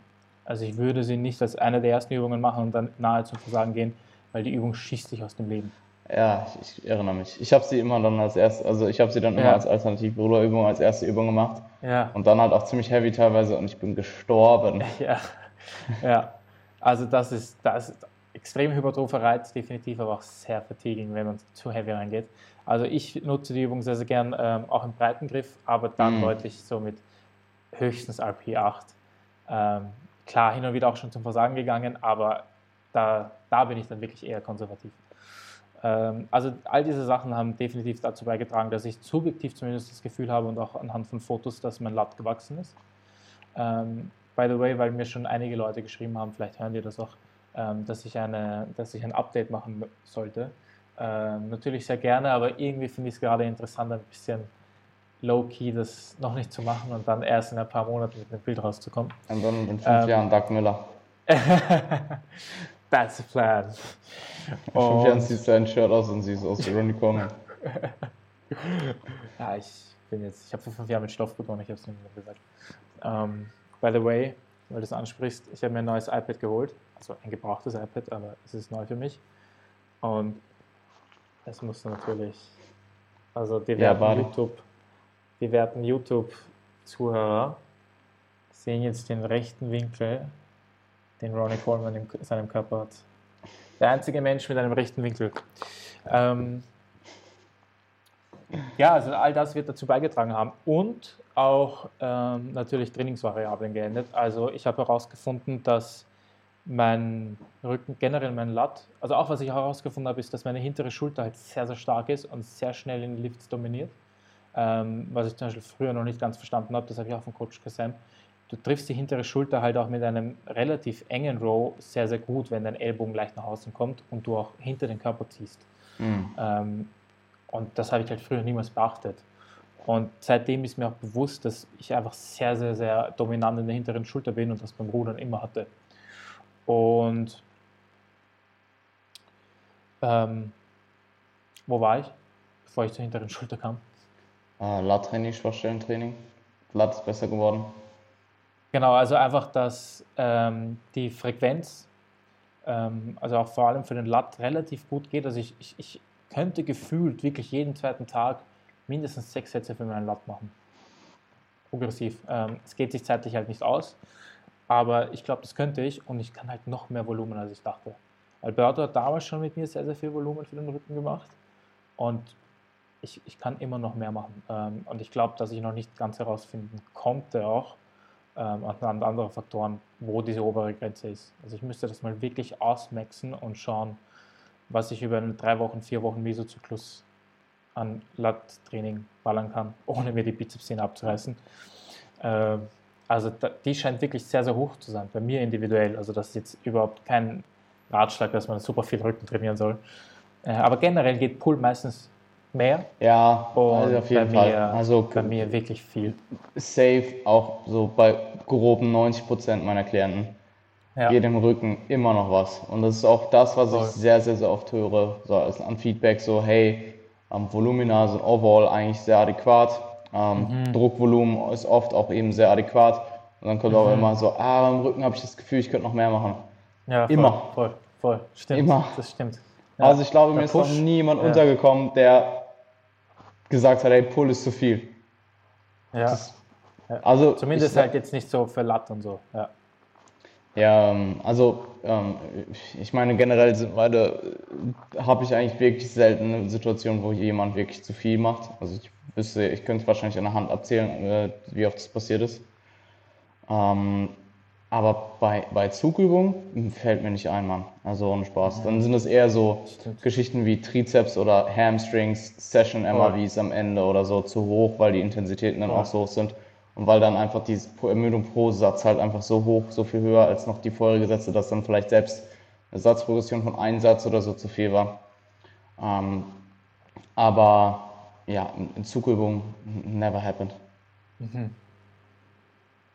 Stimmt, stimmt. Also Ham ist auf jeden Fall, ich glaube, das ist das am ehesten, Hamstrings auf jeden Fall am öftesten. Und dann auch so Sachen wie Begleiterscheinungen der Push das ist auch, was mir sehr oft unterkommt. Also wenn du mal Push priorisierst, dass dann oft solche Sachen kommen, dass der Ellbogen oder die Schulter zwickt oder das Handgelenk oder dass die Leute einfach spüren, der Trizeps oder die Brust mhm. können einfach nicht mehr. Ja. Trizeps ist sehr oft. Voll. Ja. Also das habe ich auch selber gemerkt, dass ähm, einfach die Intensitäten bei Trizeps ist so, Muskelversagen trifft so urrandom manchmal ein. Also du machst noch so relativ fließend Raps und dann hast du plötzlich so die nächste Rap, wo du eigentlich denkst, du hast noch mehreren Tagen ist dann übel sticky schon. Und wenn du dann halt wirklich mal 0 oder eine Rep in Reserve in deinen Trizeps dieses Push, dann ist die Ermüdung pro Satz einfach so hoch. Ich habe halt, also wenn ich dann eine normale Pause mache, so 90, 120 Sekunden bei einer ISO, dann habe ich so heftigen Drop-Off, wenn ich 0 Reps in Reserve wirklich pushe in der mhm. Trizepsübung. Mhm. Ja, Trizeps ist ein crazy Muskel. Man, man, man, also zum Beispiel, wenn man jetzt von äh, Bench redet, dann sieht jeder Trizeps immer so als Begleitmuskel oder als kleinen Muskel, aber ich sehe ihn als mindestens also sehr ähnlich groß, weil wenn du ihn flächenmäßig aufklappen würdest, ist der Trizeps eigentlich wirklich ein großer Muskel. Mhm. Und äh, auch durch die zweigelenkige Funktion, die er hat, du, ich habe halt das Gefühl, das, das habe ich mir früher auch bei Trainingsplänen nicht überlegt, aber der Trizeps kommt fast nie zur richtigen Erholung, weil du hast ihn halt, wenn du Pullovers an deinem Pull-Day äh, Pull machst, hast du super viel Trizeps dabei. Du hast sogar bei einem Hip Hinge, bei einem Heavy RDL, hast du auch diese Komponente der Extension, der Trizeps macht da mit. Mhm. Ähm, also ich kriege bei all diesen Sachen einen Trizepspump. Und ich glaube, das spricht dann halt auch dafür, dass ich bei den Leuten, vor allem wenn ich so Push-Pull-Legs-Splits habe, oder Push-Pull-Splits vor allem, dass die Leute dann relativ früh sagen, das Volumen ist halt grenzwertig teste es nicht zu arg, aber das ist halt Feedback, das oft kommt. Ich fand es interessant, weil du gerade Pullovers ansprichst. Ich habe gestern noch äh, ähm, unilaterale ähm, Pullovers am Kabel gemacht, mhm. ohne Griff, also mit, ähm, mit Lateralflexion auch ähm, mhm. im Peak. Und ich mache halt erst meine linke Seite komplett und dann meine rechte Seite komplett. Ich mache My Reps aktuell, das ist so meine ähm, Pull, einzige Pull-Übung an einem Tag, weil es halt einfach der Tag ist, wo ich Pull am wenigsten priorisiere fast ganz am Ende. Also das Einzige, was danach noch kommt, ist Trizeps. Und ich mache sie halt unilateral, die Pullovers. Und danach mache mhm. ich Überkopf, Easy Bar, Trizeps drücken im Sitzen. Und wenn ich, ich habe gestern halt linke Seite komplett gemacht, dann rechte Seite komplett gemacht und ich wollte halt nach Hause so, ich bin dann hin, habe mir die Easy Bar genommen, habe halt einen Satz mit Easy Bar ohne Gewicht gemacht zum Warm-up für Trizeps. Und meine rechte Seite war ja noch viel ermüdeter als meine linke, weil ich die linke zuerst gemacht habe, dann die rechte. Und ich konnte einfach gar nicht die Handel koordinieren. Also rechts war halt mm. mein Trizeps ermüdet, noch von dem Pullovers, während links, der hat schon wieder viel mehr Pause hatte. Und ich konnte diese scheiß 10 Kilo Easy Bar halt nicht koordinativ drücken. Also ich habe halt angefangen zu drücken und es war halt übelst Ja. schief und ich war so, wow, what the fuck? Und dann ist mir Ja. eingefallen, so, ah fuck, du hast ja gerade deinen, deinen rechten Arm noch trainiert. Ähm, du hast halt Schulterextension erzeugt und dein Trizeps ist halt involviert. Und dann habe ich mich ein bisschen darauf konzentriert, dann ging es auch und dann auch in der eigentlichen Übung war es halt kein Problem mehr. Aber es ist auf jeden Fall eine Sache, die muss ich beim nächsten Mal beachten, einfach zwei, drei Mi- Minuten mehr Pause machen zwischen den Übungen. Voll, voll. Ja, Ja. das ist interessant. Funny. Ähm, sollen wir die, das Q&A noch rausballern? Das waren ja eh nicht so viele Fragen. Definitiv, ja. Aber den Punkt, den du gerade angesprochen hast, also urfunny und ähm, aber auch sehr interessant, weil hin und wieder passieren solche Dinge und Ja. das sind jedes Mal Lernerfahrungen. Weil jedes Mal kommt man dann drauf, dass man das so vielleicht sonst nicht gesehen oder gecheckt hätte. Ja, es war eh so von mir die Intention, halt erst die Pullovers zu machen, ähm, da halt auch meinen Langkopf zu involvieren in irgendeiner Weise und halt äh, ja auch ähm, Ja, zu kontrahieren in der Peak Contraction. Ähm, und dann eben mit der nachfolgenden Übung nochmal in, eine- in eine gestretchte Position zu bringen. Ähm, aber dass sich das halt dann so umsetzt mit dem Unilateralen war halt ja ganz interessant zu sehen. ja. Gut, also ähm, etwas, es war, ich, es war noch eine spontane Idee, also etwas zu spät, aber es sind ein paar Sachen reingekommen.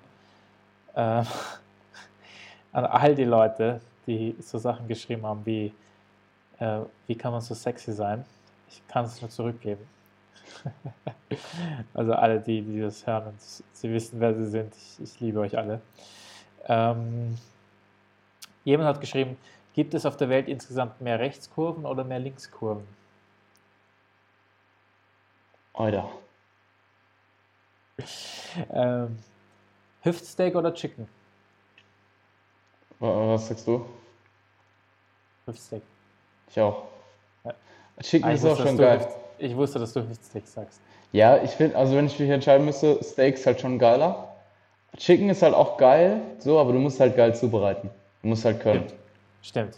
Stimmt. Also gutes Chicken, Chicken kann echt auch gut, also kann auch echt gut schmecken. Es wäre auch echt traurig, Ja. wenn ich kein Chicken esse. Aber ich glaube, ich würde lieber für den Rest meines Lebens Hüftsteak essen als Chicken.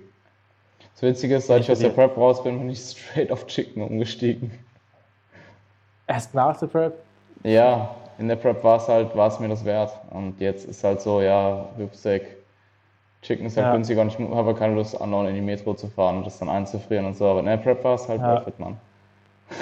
Voll, voll. Da hast, ich, ich weiß noch, wie du das immer Kilo gekauft hast. Ja, immer so Ja, ich zweieinhalb hab- Kilo und dann halt in kleine Stücke geschnitten, eingefroren. Aber ich habe meinen Fleischkonsum ähm, deutlich eingeschränkt. Also mein Vater ist Metzger, deswegen war das ein bisschen. Aber ich habe ihn schon deutlich eingeschränkt. Also jeden Tag esse ich auf jeden Fall kein Fleisch mehr. Eher so ein bis zweimal die Woche. Gut, ähm, Stabil. Braucht man einen Schein, um mit Alpakas spazieren zu dürfen? Ich Was? hatte, ich hatte gestern äh, Jahrestag mit meiner Freundin und wir waren äh, in Graz mit Alpakas spazieren. Und ähm, nein, man braucht keinen Schein, aber wenn man mal mit ihnen spazieren geht, dann wird man offiziell zum äh, Alpaka-Spazierbegleiter gekürt. Also das ist recht Okay. witzig. ähm, nehmt ihr noch Coachlinge auf? Ja, wenn du Wettkampfambitionen hast oder mich, ähm, wenn du keine Wettkampfambitionen hast, dann musst du mich überzeugen. Geil, geile Aussage. Ähm, ja, ich auch auf jeden Fall, aber es ist, also die meisten, fast alle sind eigentlich zurzeit an maximaler Hypertrophie interessiert. Nicht die meisten wollen auf die Bühne. Dieses Jahr sind es vier, die auf die Bühne gehen Ja, und das ist voll viel, Mann. ja, vier Okay. ist, vier ist auf jeden Fall, das ist neben dem Studium, mehr will ich auch gar nicht. Ähm, also ich nehme auch Leute, auf jeden, ich nehme auf jeden Fall noch Leute und ich nehme auch Leute, die nicht auf die Bühne wollen, aber was mir einfach sehr wichtig ist, das habe ich über die letzten Jahre gelernt.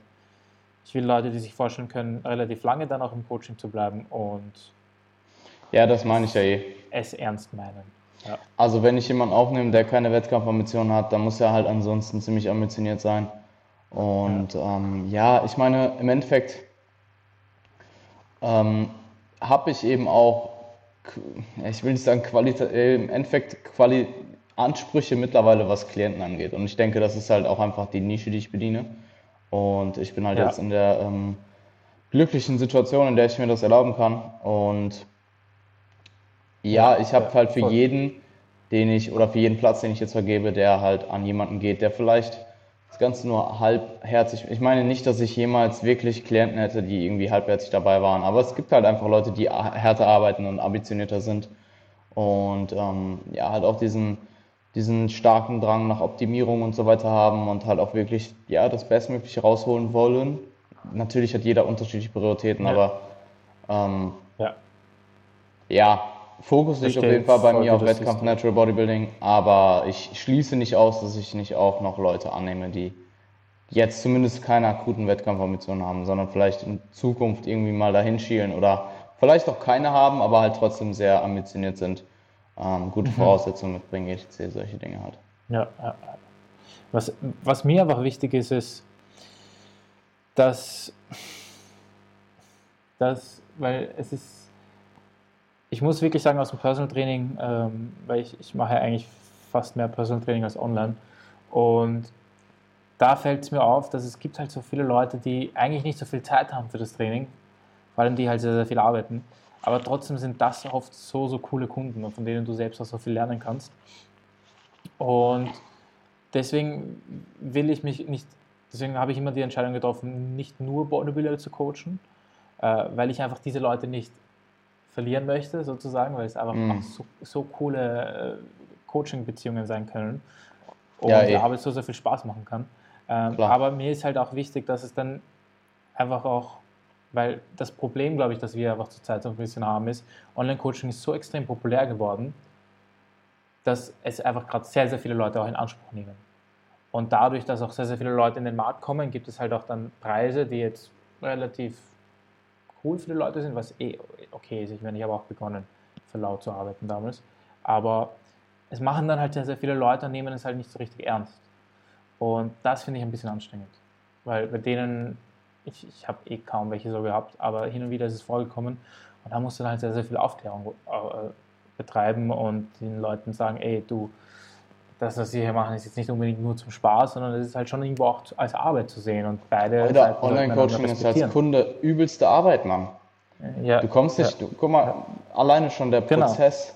So, du setzt dich mit mir hin und musst halt eine Stunde mindestens, also alleine das Initial-Skype, das ist nicht das Beratungsgespräch, das ist nicht all dein, die Datensammlung, die du schicken musst. Alleine das Initial-Skype ist, du setzt dich eine Stunde mit mir hin und wir reden über alles.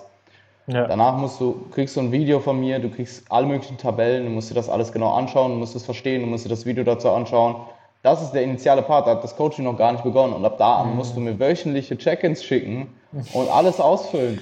Und das raffen manche Leute nicht, Mann. Das geht ja, nicht nur, du musst ja, nicht nur aus, also klar, du musst ausführen, aber du musst es eben auch dokumentieren und ja, mir, mit mir zusammen evaluieren. Und es ist halt nicht einfach nur, ich schreibe dir einen Plan und du machst ihn. Und ja. wir schreiben uns all, irgendwie alle zwei Wochen mal eine E-Mail oder so. Ähm, Ich glaube halt, dass das manchmal so gemacht wird. Ich glaube, ja das ist klar, das Problem. natürlich, Es wird halt natürlich. irgendwie so gemacht, dass irgendwie so 70 Leute betreut werden und dann kriegt jeder einen Plan und dann gibt es ein drei Zeilen, drei Zeilen Check-in und das war's. Und mir ist es zum Beispiel schon so oft vorgekommen, dass wenn andere Leute meine Check-ins gesehen haben, gemeint haben, warum, schreibst, warum, warum schreibt der dir so viel oder warum schreibst du so viel? Und dann denke ich mir jedes Mal, es liegt halt auch daran, dass ich die Option habe mit allen zwei Wochen Check-in, dann häuft sie natürlich mehr.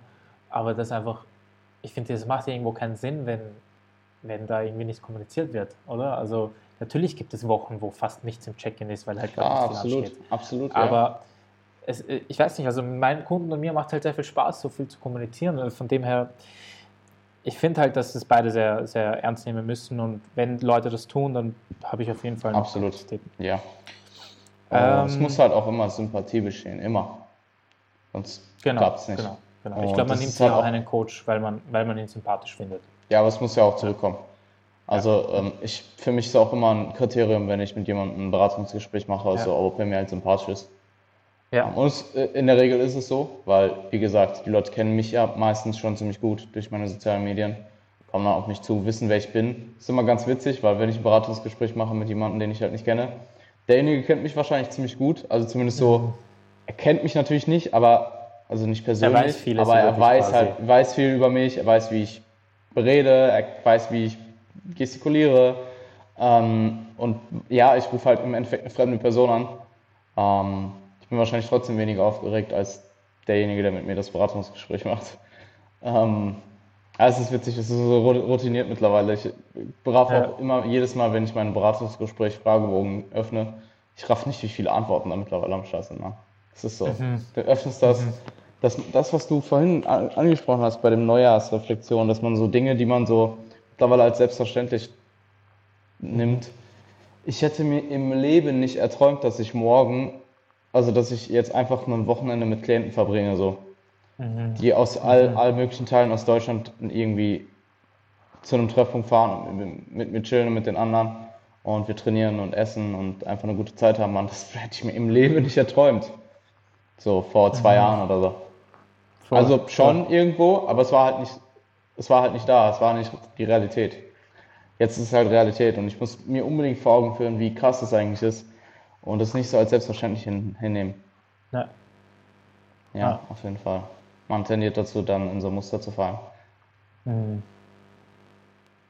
Nee, insgesamt ist auf jeden Fall, ich bin sehr, sehr, sehr dankbar für diesen Beruf und. Ähm, ich, ich kann auch verstehen, warum er so extrem viele Menschen anzieht, weil er ist halt einfach, wenn man ihn richtig macht und wenn man ihn mit, mit, mit Herz und Leidenschaft macht, wirklich großartig. Und ich habe eigentlich mehr Kunden, als ich mir wünschen kann. Und alle von, wirklich alle sind super, super coole Menschen. Und ich, würde behaupten, dass ich von denen mehr gelernt habe als sie von mir. Ähm, nächste Frage. Wie wichtig ist ein dicker Arsch, um Frauen rumzukriegen? Was sagst du? ähm, um seriös zu bleiben, ich würde sagen, dass wenn du als Bodybuilder von hinten breit aussehen willst, Glutes nicht das Wichtigste, also sie sind extrem wichtig. Ich glaube, dass Glutes einen Mann einfach wirklich breit machen, was den Unterkörper angeht. Und in meiner Welt stehen Frauen auf muskulöse, muskulöse Männer, also würde ich diese Antwort mit sehr wichtig beantworten. Also ich würde sagen, dass du äh, in der Regel, wenn du eine ausgeprägte ähm, Glutmuskulatur hast, auch eine sehr ausgeprägte Hüftextension hast. ähm, sehr viel Hüftextensionskraft und das in der Regel dir auf jeden Fall zugute kommt. Das wird dir ähm, zugute und das, das, das ist, ja. Das und das angelesene ähm, oder Frauen, die sich selber in dem Sport befinden, Ahnung davon haben, das eben auch äh, ja, wissen und dann auch zu schätzen wissen. Auf jeden Fall zu schätzen wissen. Und auch wenn man äh, hin und wieder vielleicht ein bisschen Rotationsübungen im Becken macht. Das ist auch sicher nicht, sicher nicht von Nachteil. Und der Beckenboden, nicht den Beckenboden vernachlässigen. Das kommt von einem Physiotherapiestudenten. ähm, Aber nicht, ich glaube ganz ehrlich, also so wie man als Mann eben auch ja, ein ausgeprägte Glutes ähm, oder diese eben präferiert, ähm, so ist es auch vice versa, sehr oft. Also das ja, ist zumindest das, voll. was ich von Frauen gehört habe, mit denen ich darüber geredet habe. Genau. Genau, genau, genau. Also eine Frage war auch, ähm, Claude Ich glaube, wir haben das so, wie, wie seriös kann man diese Frage beantworten, ehrlich gesagt. Und wir haben sie wirklich seriös beantwortet. Ja, ja. Das ist Max MPS Radio. Max ähm, MPS Radio. Die heben wir uns, glaube ich, mal für das nächste Mal auf. Da werden wir einfach mal wieder Muskeln durchnehmen. Dann war eine interessante Frage, wie wichtig ist Instagram in eurem Beruf und wie viel Prozent eures Klientels habt ihr ungefähr über Insta erreichen können? Also ich muss bei, bei mir ganz klar sagen, ich glaube, die meisten Klienten habe ich äh, erreicht über den Podcast. Und ja. weil der Podcast einfach ein, ein Content ist, der langfristiger ist. Dort lernen mich die Leute halt viel besser kennen. Dort baut sich schneller Vertrauen auf, weil man mich halt sieht vor der Kamera. Ich meine, im Endeffekt, wir nehmen uns eine Stunde live auf so und ich mache halt in der Regel keine Cuts. Also ich habe wahrscheinlich in meinen ganzen Folgen drei Cuts gemacht oder so. Mhm. Um, ähm, und dann halt wahrscheinlich eher aus nur, weil das Internet vielleicht irgendwie. Ja, ja, eben, aus solchen Gründen halt. Und ähm, ich glaube, dass dieses Format eben zum einen vermittelt, dass du, weil eine Story kannst du hundertmal aufnehmen, aber dass du zum einen halt auch selbstbewusst mit dem umgehen kannst und dich, ja, du kannst dich halt artikulieren und ähm, die Leute sehen auch, wie du sprichst. Es baut sich halt auch einfach schneller Vertrauen auf. Sympathie baut sich vielleicht auf. Und ich sehe Instagram eher so als Plattform, um entweder, um Leute erstmal auf dich aufmerksam zu machen und dich dann halt auf diesen Langform-Content zu bringen. Ähm, und halt auch einfach um meine Podcasts und die Vlogs und der Essent-Folgen und so weiter, um sie halt zu verbreiten. Weißt du, wenn ich was veröffentliche, dann poste ich auf Instagram und dann sehen das halt irgendwie 2000 Leute, äh, dass es jetzt gerade online ist. Also nicht 2000 Leute sehen es, aber halt, was weiß ich, ich weiß gerade nicht mehr, wie viele Follower ich habe. 1800 mhm. oder so. Ich weiß es echt nicht, Mann. Wie viele Instagram-Follower habe ich? Das ist so irrelevant für mich. Ich weiß es ehrlich gesagt einfach echt nicht. Boah, ich habe 2007, ich hab 2700, ja. Alter. Das packe ich ja gar nicht. ist schon crazy, wie viele Leute man erreichen kann, ja. Ja. Das ist immer so, wenn, vielleicht klingt das jetzt gerade komisch, wenn, wenn das jemand hört, aber ich sehe ich sehe das halt gar nicht so als, oh, es ist cool, so viele Follower zu haben oder so. Mir ist es so ähm, egal, Mann. Äh, das sehe ich gar nicht so, ich sehe es einfach als, ich sehe es halt als, als, als ich bin halt nur dankbar dafür, weißt du, ich meine, dass, dass es halt überhaupt diese Möglichkeit gibt, weil ich weiß nicht, wo ich wäre, wenn es halt nicht Instagram oder die Möglichkeit gäbe, dass Leute im Internet sehen, was ich schreibe. Das ist halt, und deswegen, ja, aber natürlich ja, etwas anderes ist. Also ich, ich würde sagen, was, was mich am meisten, also was Kundenakquise angeht, vorangebracht war, war ganz klar der Podcast. Mhm. Und ich mhm. meine, äh, es ist wahrscheinlich nicht mehr so, es wird sich wahrscheinlich nicht mehr als so produktiv herausstellen, wenn du jetzt überlegst, dir auch einen Podcast zu machen, einfach weil der Markt dann doch mittlerweile ziemlich übersättigt ist. Was nicht heißt, dass du nicht jetzt einen Podcast machen könntest, wenn er sehr gut ist, besser als deine Konkurrenz, dass du damit erfolgreich sein kannst und ja eben Kunden generieren kannst. Aber mittlerweile gibt es halt einfach deutlich mehr deutsche Podcasts, die Auswahl ist deutlich größer, Qualität ist gestiegen. Ähm, und ja, mittlerweile hat, haben halt extrem viele Leute einen Podcast, was cool ist, absolut. Ähm, nur bei uns oder bei mir war es halt damals, in dem Zeitraum gab es halt an, ich glaube, ein oder zwei deutsche Fitness-Podcasts, also zumindest mhm. in unserer Nische Podcasts. Und dementsprechend habe ich da wahrscheinlich dann relativ schnell gut von profitiert. Aber ein gutes Beispiel zum Beispiel wären ähm, Manu und Chris. Ich weiß nicht, wann haben sie den Podcast gestartet. Das ist noch nicht so lange her.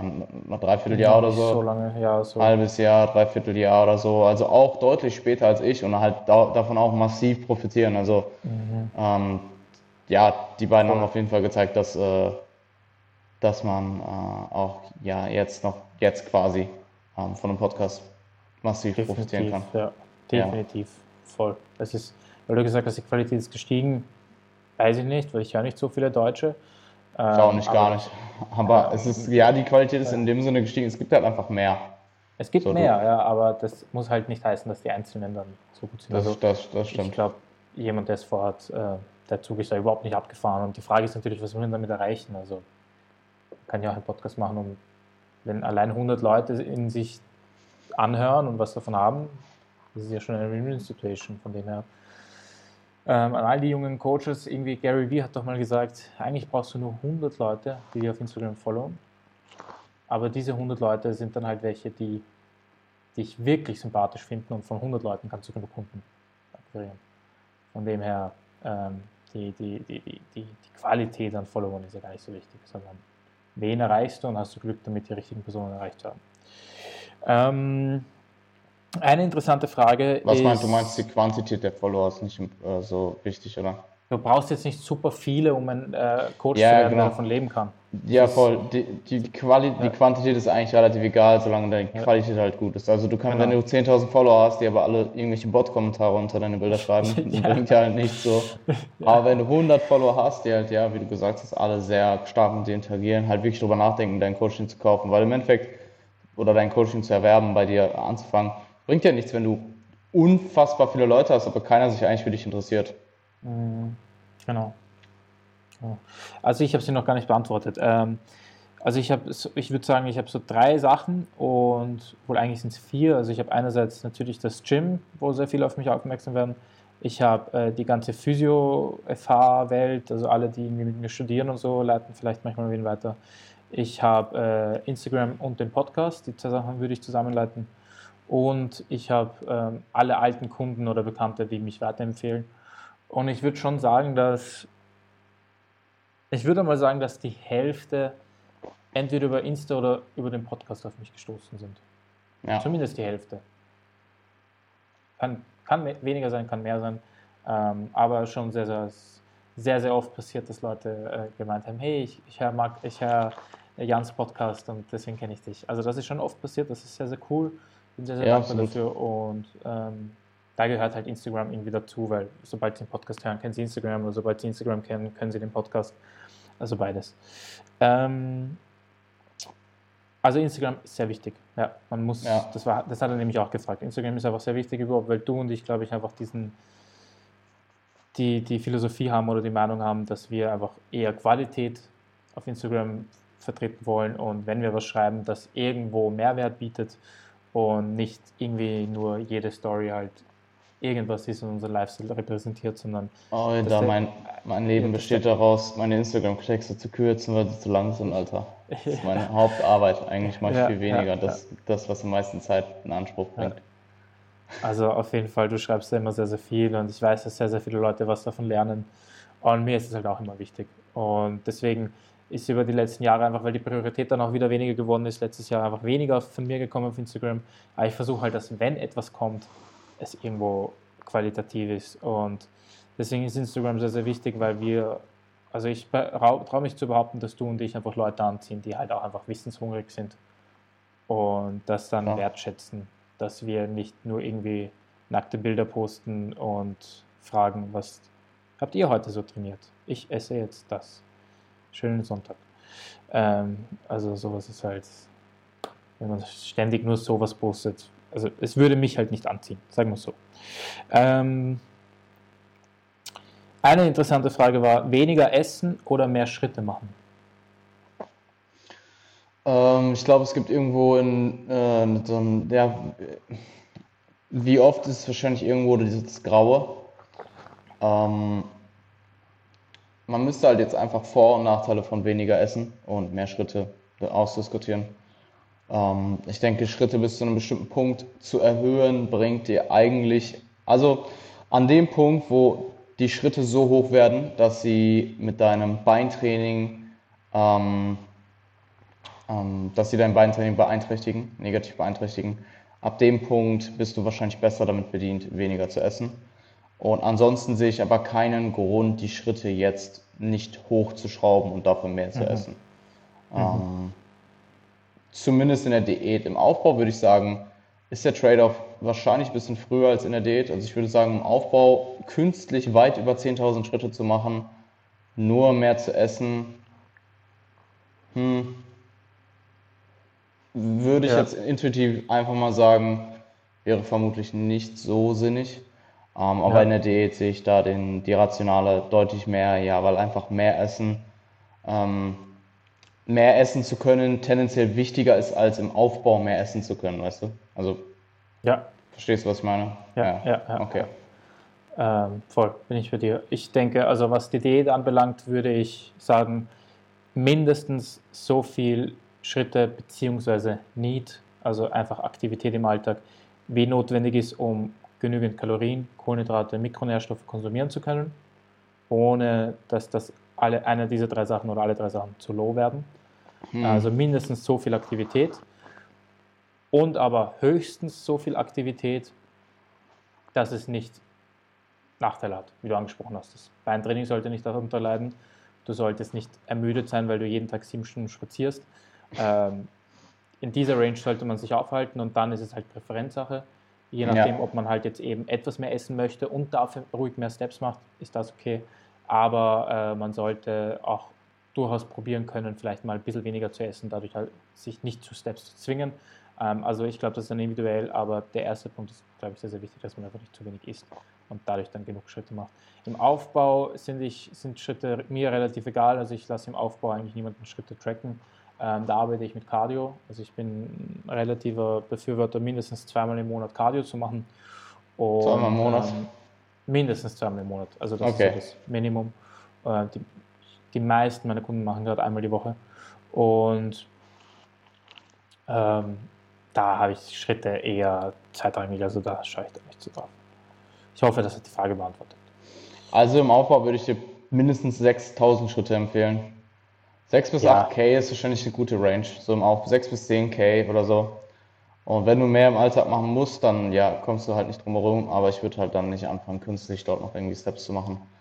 Ähm, Und in der, ich meine, in der Diät zu, zu wenig zu essen an Kalorien, Mikronährstoffe etc. Solange dein Defizit jetzt nicht riesig ist und du dich gar nicht bewegst, ist es ziemlich schwierig. Also so, dass du wirklich nicht mehr alle essentiellen Nährstoffe reinbekommst. Ähm, ja, aber du musst halt irgendwo mental auch sane bleiben. Also wenn du jetzt den übelst aggressiven Minicut fahren willst oder sehr aggressiv in, die, Di- in eine längere äh, Diät einsteigst und du bewegst dich aber Zero und du bist vielleicht jemand, der generell schon keine hohe Aktivität hat und dazu tendiert, in der Diät doch relativ schnell zu adaptieren, dann bist du vielleicht davon mitbedient, ein bisschen mehr Steps zu machen, einfach damit du etwas mehr essen kannst ähm, und dann nicht halt direkt auf den Todes-Poverty-Macros rumhängst. Mhm. Mhm. Voll. Guter Punkt. Ähm, letzte Frage eigentlich, und damit können wir es eh schon abschließen. Ähm, die kann eigentlich leider nur ich beantworten. Wie läuft das Physiotherapiestudium? Ist es so, wie du es dir vorgestellt hattest? Ich kann doch auch von meinem Physiotherapiestudium berichten. ah, sorry, Jan. Ähm, ja, ich versuche das jetzt mal nicht zu lang zu machen. Ähm, es ist nicht so, wie ich es mir vorgestellt habe. Ich hab, bin halt aber leider mit sehr, sehr hohen Erwartungen reingegangen. Man muss sich vorstellen, ähm, mit Alexander Pürzel habe ich eine Person in meinem engeren Umfeld, die, was Biomechanik in der Trainingswissenschaft angeht, wahrscheinlich weltweit die beste ist würde ich mal so dahinstellen. Also ich bin im englischsprachigen Raum auch noch nicht auf jemanden gestoßen, der von Biomechanik so viel Ahnung hat wie der Alex.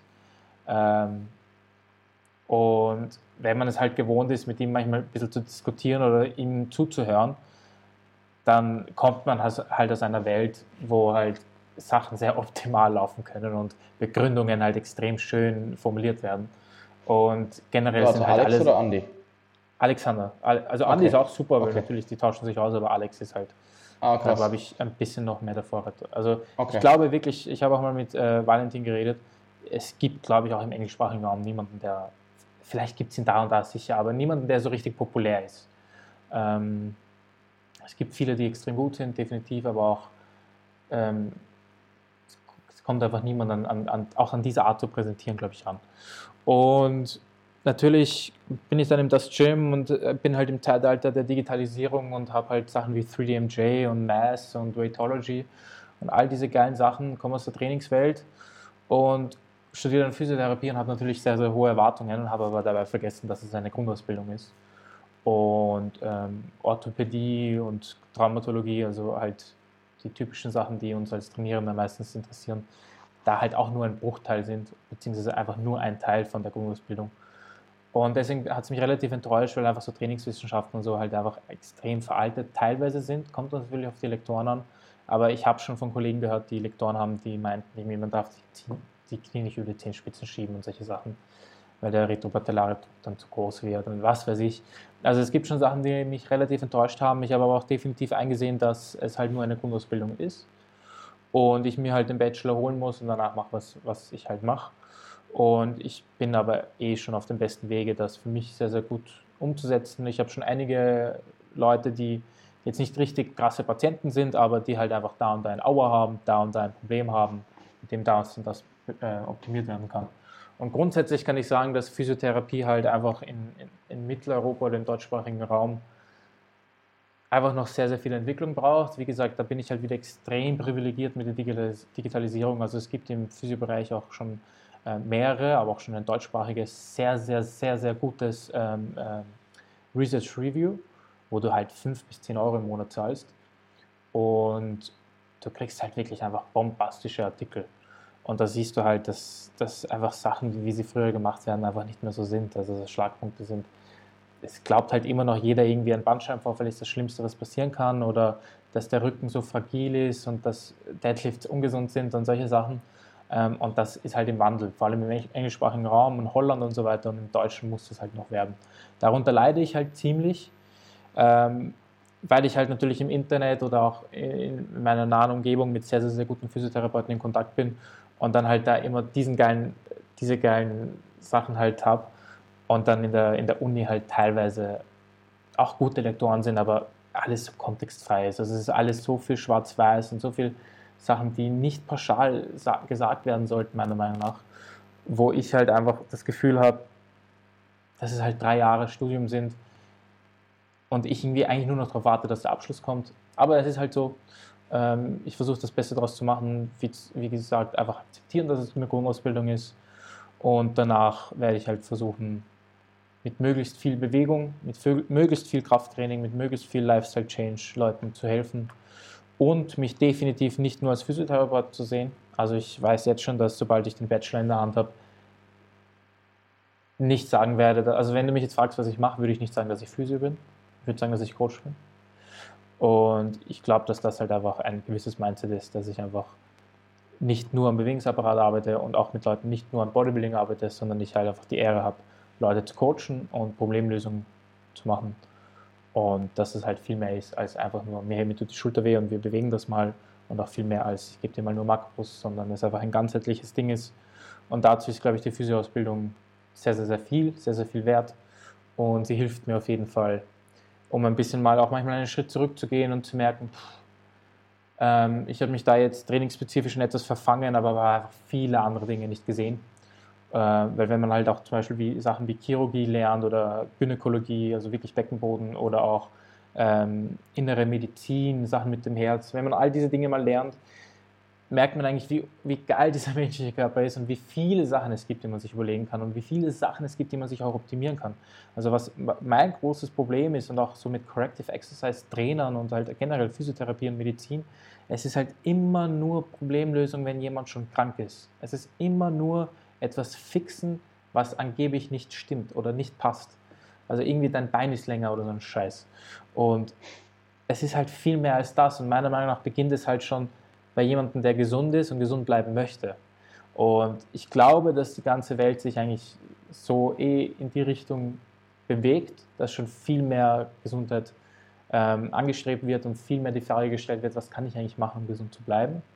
Ähm, weil wir sehen halt, wie auch das Online-Coaching, das Ernährung und Training und solche Sachen einfach sehr, sehr viel wichtiger werden. Schlaf ist auch immer wichtiger. Meine, wenn du schaust, was es mittlerweile für Unternehmen gibt, die Matratzen verkaufen und so, es ist, wird alles in die richtige Richtung gehen. Ich glaube, es ist halt einfach urlange noch dauert. Und einfach wir von diesem Gedanken wegkommen müssen, dass die Schulter da schief steht und deswegen ist das nicht gut und deswegen tut es weh und zu einem Weg kommen müssen, wo wir einfach sehen, es ist okay, wenn irgendwelche Sachen nicht passen, aber wir machen halt einfach. Wir machen unser Training, wir machen unser, unseren Alltag. Und das wird, es dauert und ich versuche meinen meinen Part dazu beizutragen, dass in Deutschland, Österreich und im deutschsprachigen Raum ähm, diese Dinge ein bisschen besser werden. Geil. Wird schon. Sehr, sehr lange äh, geantwortet, aber das ist eine Frage, aber, die leider keine kurze Antwort. Aber es gibt doch schon eine relativ, gibt es nicht schon eine, einen relativ oder einen größeren Bereich auch in der Physioszene, der wirklich evidenzbasiert arbeitet? Gibt es, gibt es, definitiv. Wie, wie ich ja schon gesagt habe, ich, ich bin ja online nur von nur. Also es sind jetzt nicht Leute, die nur evidenzbasiert arbeiten und sagen, sie probieren nur das, aber es sind halt Leute, die eben auf, auf, auf, auf der Basis beruhen, dass sie sagen, Evidenz leitet uns. Ja, und da gibt es mhm. auf jeden Fall schon einige. Ähm, und wie gesagt, ich bin zum Glück von diesen Menschen umgeben oder von solchen Menschen umgeben, aber es sind halt noch so wenige. Es ist halt, ja, also du kennst es in der, in der, in der Fitnesswelt, wie, ich glaube, wie du halt gerade begonnen hast, ähm, zum Beispiel SBS damals zu konsumieren und so, da war es noch ein bisschen so, dass es alles noch eher äh, low-key war und alles noch ein bisschen unbekannter und eine Nische. Und mittlerweile ist es halt nicht mehr so. Mittlerweile mhm. ist halt, mittlerweile hat jeder schon mal was von evidenzbasierten Trainingsstrategien gehört. Und in der Physiowelt ist das halt nochmal eher so wie damals mit SBS. Also um dir da ein bisschen einen okay, Vergleich ja. zu geben, in der Physiowelt ja, ist das noch weniger. Es, es kommt erst. SBS heißt nicht mal mehr SBS, Alter. Ja, stimmt. PC ja. Trainer Collective, oder? So. Ja, P Personal Training Collective. Äh, for Crazy. Time flies. Gut. Ja. Anderthalb Stunden, Boy. Ja, ich kann mich hier nur möglichst äh, herzlich bedanken, mal wieder hier sein, hier sein Wesen zu äh, darf, dürfen, darf, darf, darfte. Gut. Äh, und freue mich aufs nächste Mal. Yes, Sir. Ähm, ja, wie gesagt, es ist auch alles ein bisschen drüber und drunter mit meiner Podcast-Struktur. Ähm, das wird auf jeden Fall eher wieder äh, etwas geregelter werden in Bezug auf wann welche Episoden kommen.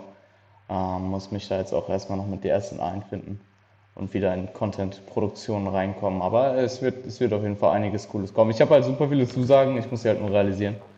Mhm. Und ähm, ja, ich bin gespannt. Ich freue mich auf die nächste Episode, Bro. Freut mich. Ich mich auch. Progressing Beyond, Digi. Ja. Alles klar. Hey, dir einen schönen Abend und wir hören uns in der nächsten Episode. Danke fürs Zuhören. Oder fürs Ebenso, Zuschauen. Danke fürs Zuhören. Zuschauen. Äh, die Zuseher Ja. haben Ronnie Coleman gesehen. Und äh, bis zum nächsten Mal. Hat sich gelohnt. Bye, bye.